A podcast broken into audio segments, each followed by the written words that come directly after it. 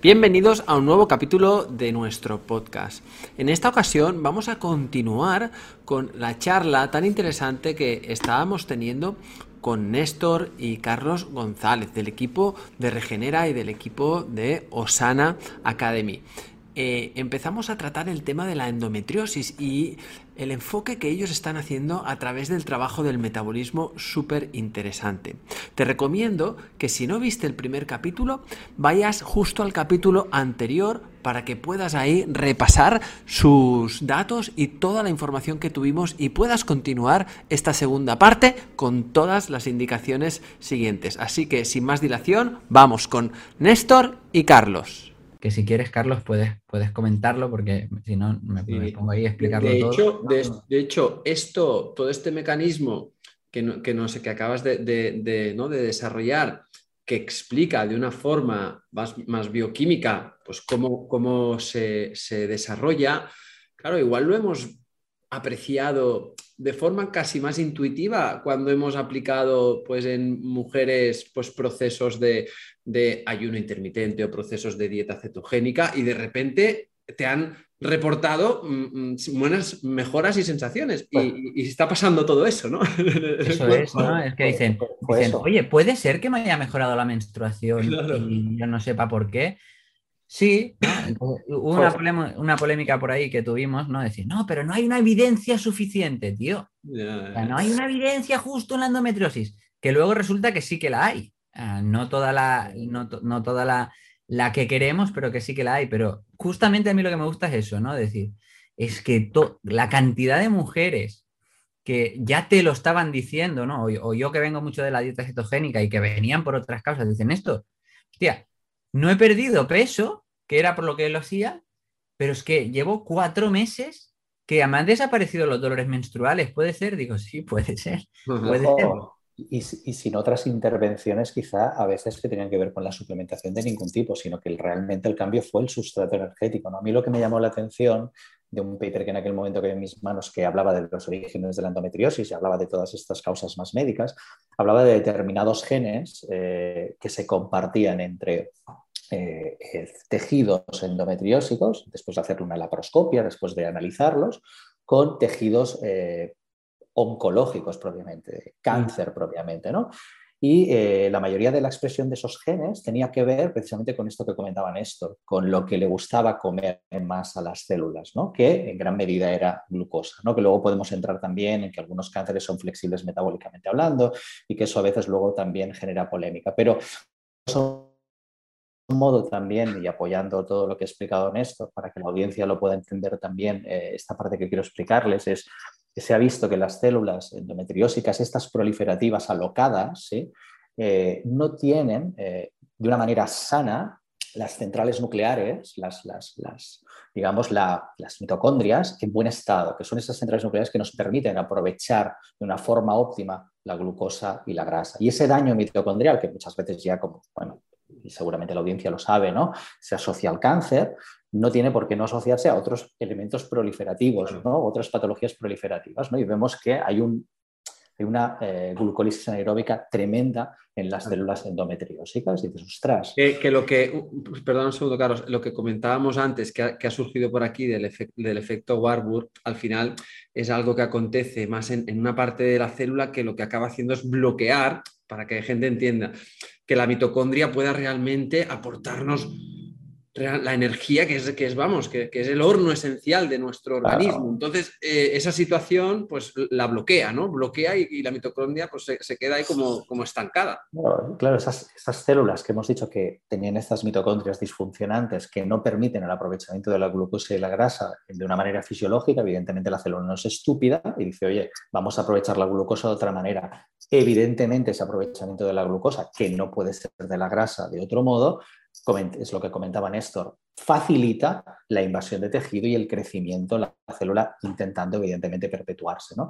Esto es, era tremendamente importante, para mí era, resaltaba mucho cuando empezamos a leerlo, decir, ostras Néstor, estamos haciéndolo todo bien en endometriosis porque estamos, estamos haciendo planes de alimentación correctos, estamos dando omega 3, estamos subiendo la vitamina D, estamos haciendo detox estrogénico, estamos haciendo todas estas cosas que planteamos con la dismenorrea y síndrome premenstrual, pero no estamos haciendo nada con el metabolismo de estas células, cuando luego, que vuelve a ser siempre muy criticado, ¿no? porque obviamente no tenemos estudios en ayunos con todo, que bueno, de esto sabes mucho más que yo, Edgar, luego vemos estudios, hay un par de papers súper interesantes con drogas que simulan eh, efectos como el ayuno, como la metformina, comparados con letrozol, que son, eh, que son evidentemente intervenciones hormonales en ratones, con efectos súper beneficiosos en el crecimiento de esas, de esas eh, lesiones endometriólicas. Incluso ¿no?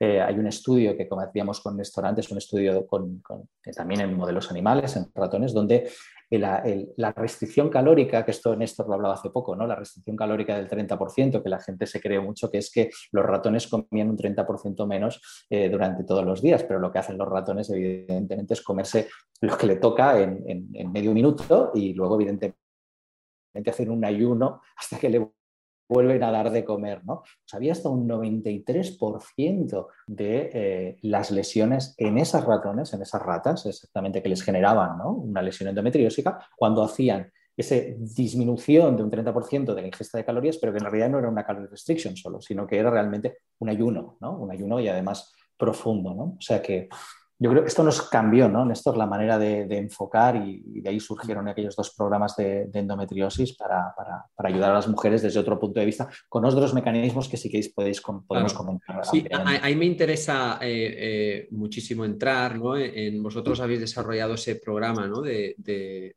específico para, mujeres con endometriosis. Eh, que, le llamáis, que le llamáis el programa AIRE. Me gustaría saber cómo es el abordaje ¿Qué, nivel de integración hacéis entre pues, esta parte de metabolismo, pero también abordáis esos factores que hemos hablado antes, ¿no? como el, desequilibrio hormonal? Eh, me pregunto cosas como, oye, en mujeres con un estado de, no sé, de desarrollo de gluconeogénesis mm, por estrés o por otras causas, eh, ¿cómo, se integra todo esto que hemos hablado a la práctica? ¿no? O sea, eh, una de las cosas más importantes que nosotros, que nosotros creemos y que a veces eh, yo considero que, se, que es un, se está malentendiendo lo que significa la evidencia científica es la evidencia científica o, la metodología científica, que no la ciencia, se fundamenta en aislar Me alargo un poco para ser concreto, ¿vale, Edgar? Sí, sí, no hay problema. Eh, se fundamenta en aislar el máximo número de variables para poder demostrar que una cosa en concreto tiene un efecto. Pero eso no es la vida real.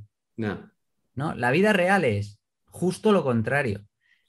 lo que queremos es que la persona mejore. Me da igual cómo mejore. Quiero que mejore. Entonces, más que enfoques fundamentados en una sola intervención, nosotros tendemos a enfoques programáticos. El máximo de cosas posibles que hagan efectos sinérgicos para que las personas mejoren.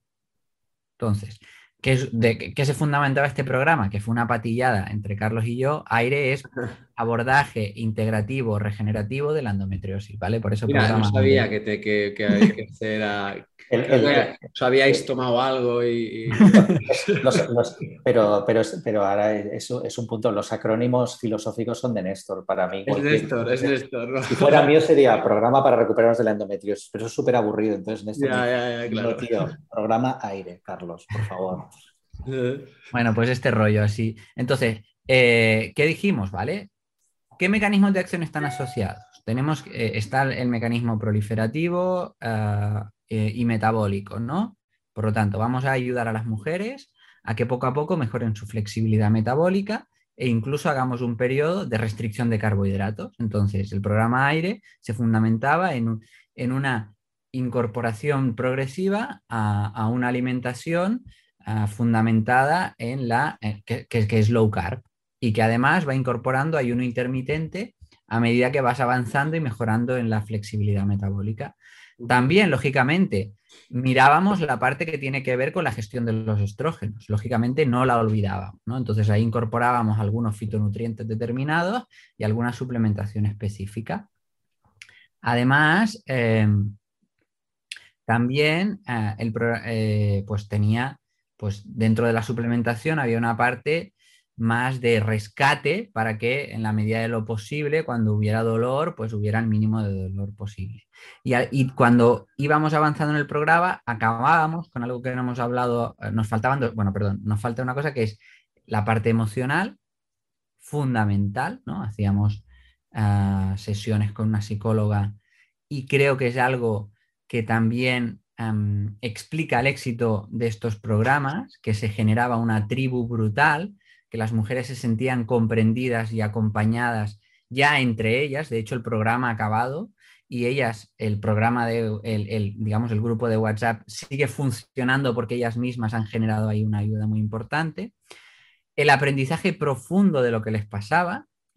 Eh, entonces hacíamos muchas sesiones para que ellas entendieran por qué les pasaba lo que les pasaba, que no era un castigo divino, que venía de un lugar y vamos hacia un lugar.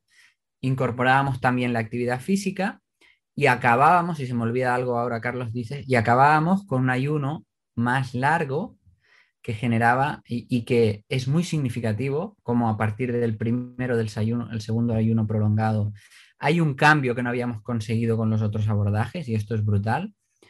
Ah, necesitábamos un estímulo de eh, autofagia más profundo, es decir, una restricción energética potente, brusca y limitada en el tiempo para que hubiera una renovación celular.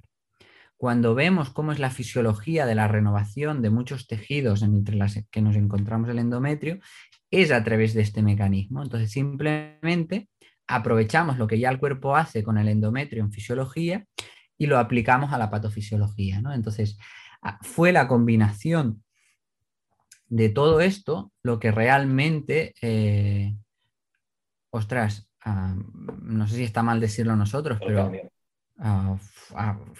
provocó unos cambios que para no hacer un one-to-one, que es la consulta directa,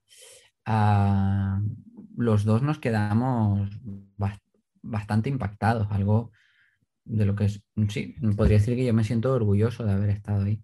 Eh, reintroduzco. Digo que esto quizá a veces es la diferencia que yo también me suelo encontrar cuando hacemos los retiros de ayuno más prolongado, más profundo y demás, con un grupo con los que combinamos una experiencia muy intensa durante varios días, las 24 horas del día, también, eh, eh se generan unos cambios que yo creo que, claro, aquí el impacto este de emocional, de pertenencia a una tribu, de, ¿no? de sentirse remando en, la misma dirección y tal, pues claro, tiene un efecto pues, eh, eh, a nivel pues, de, sobre todo, cambios emocionales que, que cogen mucha mucha contundencia a la hora de seguir después, ¿no? Fíjate que has, nombrado este componente tribu y has nombrado una cosa antes, Edgar, con el tema de la gluconegénesis por un, pues, pues, un cortisol elevado, ¿no? un exceso de estrés. ¿no? Precisamente como antes decía Néstor, muy, muy sutilmente, que en algún momento siempre los temas de ayuno o determinados procesos entonces, eh, pueden generar cierta polémica, ¿no? Fijaros mm, el, el, sentido, ¿no? Porque en algún momento, ostras, llevar a gente con sufrimiento, con endometriosis, con dolor, a restricciones calóricas, a restricciones de carbohidratos. Y muchas veces dentro del propio programa, y aún siendo un programa de varias mujeres, hubieron recomendaciones de precisamente no hacer hidratogénica en un momento determinado o no hacer ayuno, porque para ti no era ese el momento. En ningún caso nos enamoramos ni Néstor ni yo, y esto yo lo he aprendido mucho de él, porque por eso lo he tenido de profesor, de enamorarte de la herramienta. No, no, no, vamos a enamorarnos del problema y luego aplicaremos la herramienta que toque y no para todas va a ser la misma herramienta. Incluso en algún momento se ha podido también percibir el, ostras, estáis generando carbofobia.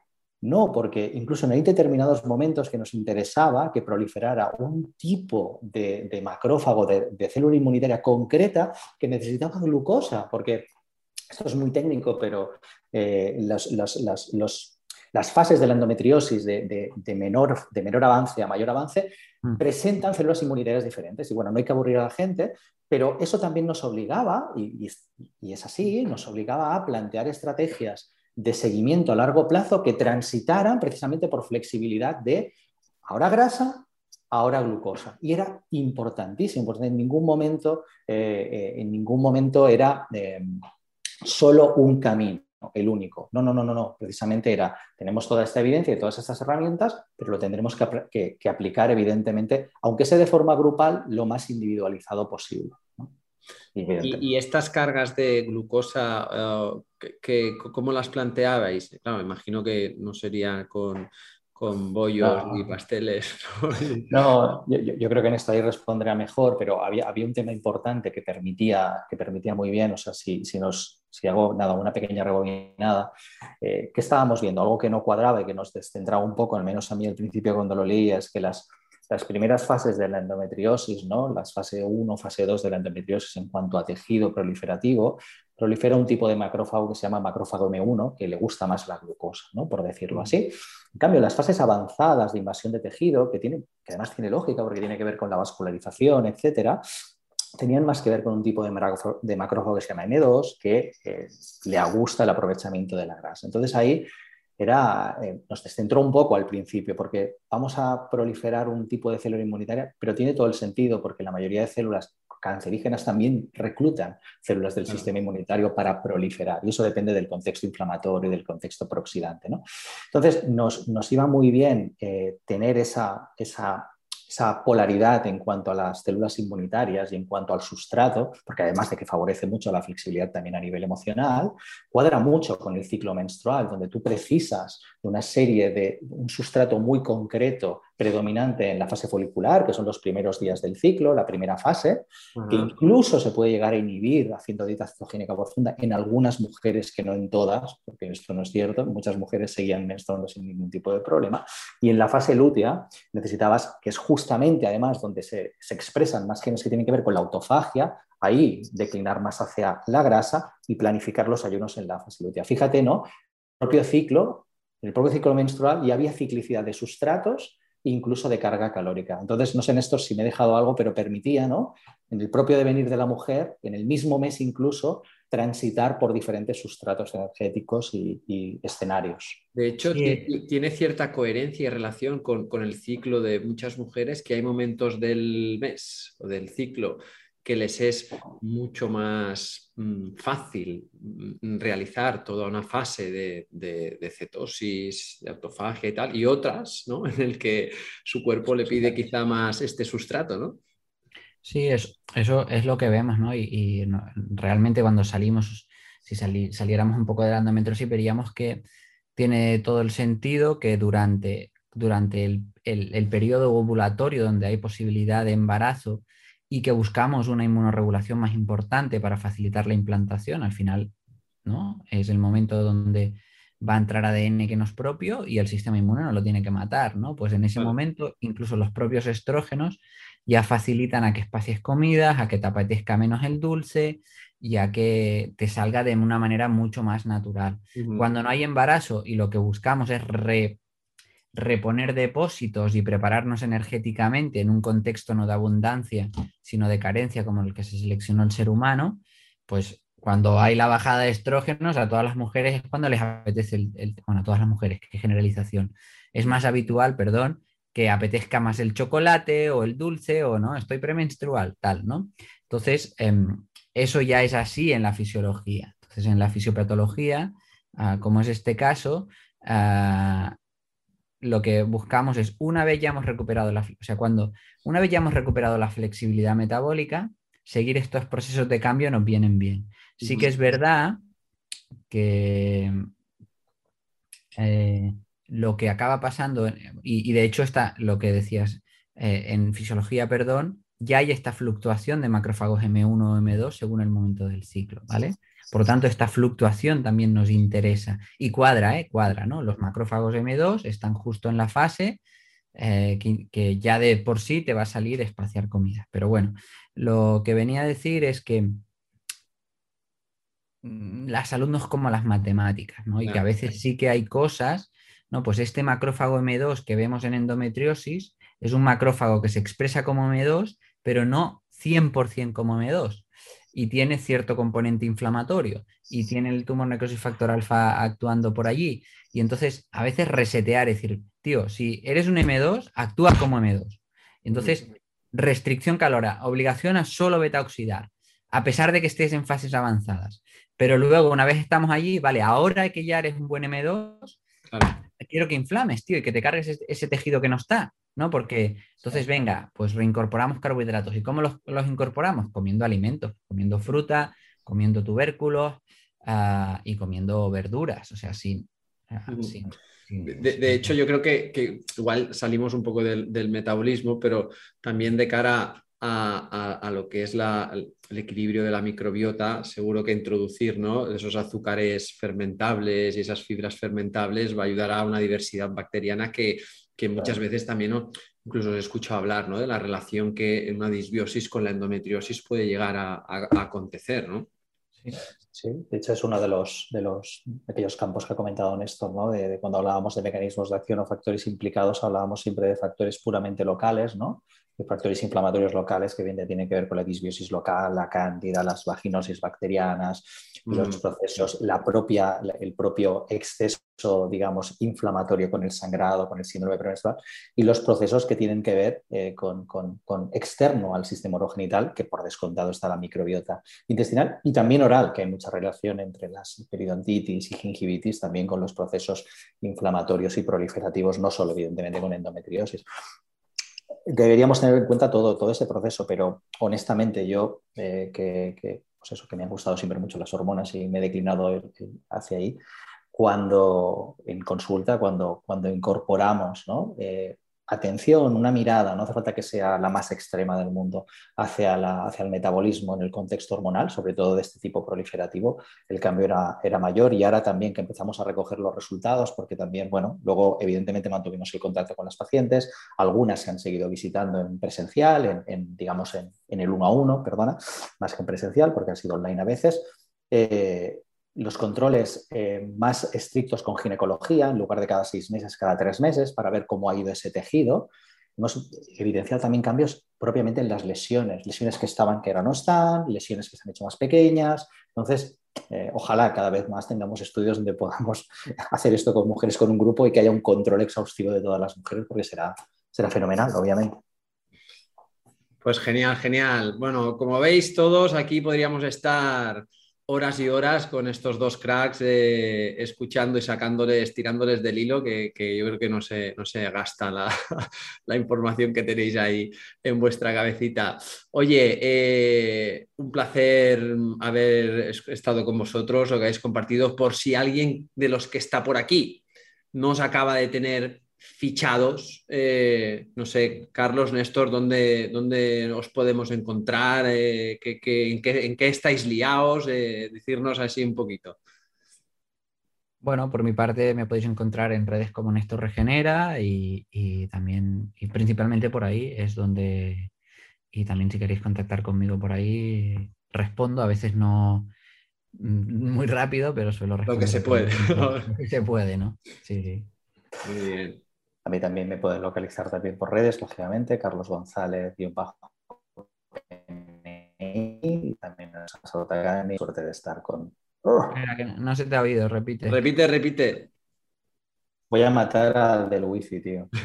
Tranqui. ¿Se me oye ahora? Sí. Sí. Pues para mí podéis encontrar por redes sociales, también, evidentemente, Carlos González-PNI, Osana Salud Academy y por lado en el máster de Regenera, que tengo la suerte de, estar junto a este crack dando, dando clase cuando me dieron la oportunidad, así que encantado también. Pues sí, yo soy el afortunado de ser alumno, haber sido alumno de Néstor y también de ser alumno de Carlos, porque estoy escuchando sus clases y haciendo sus cursos que me están encantando. Eh, así que enhorabuena por vuestro trabajo, la labor que hacéis y espero pues poder seguir contando con vosotros en futuras ocasiones. Por supuesto, tío. Muchas gracias a ti por invitarnos. Venga, un abrazo muy grande. Gracias. Chao, chao. Cada domingo estaré contigo de nuevo para ofrecerte un nuevo capítulo de nuestro podcast Ayuners.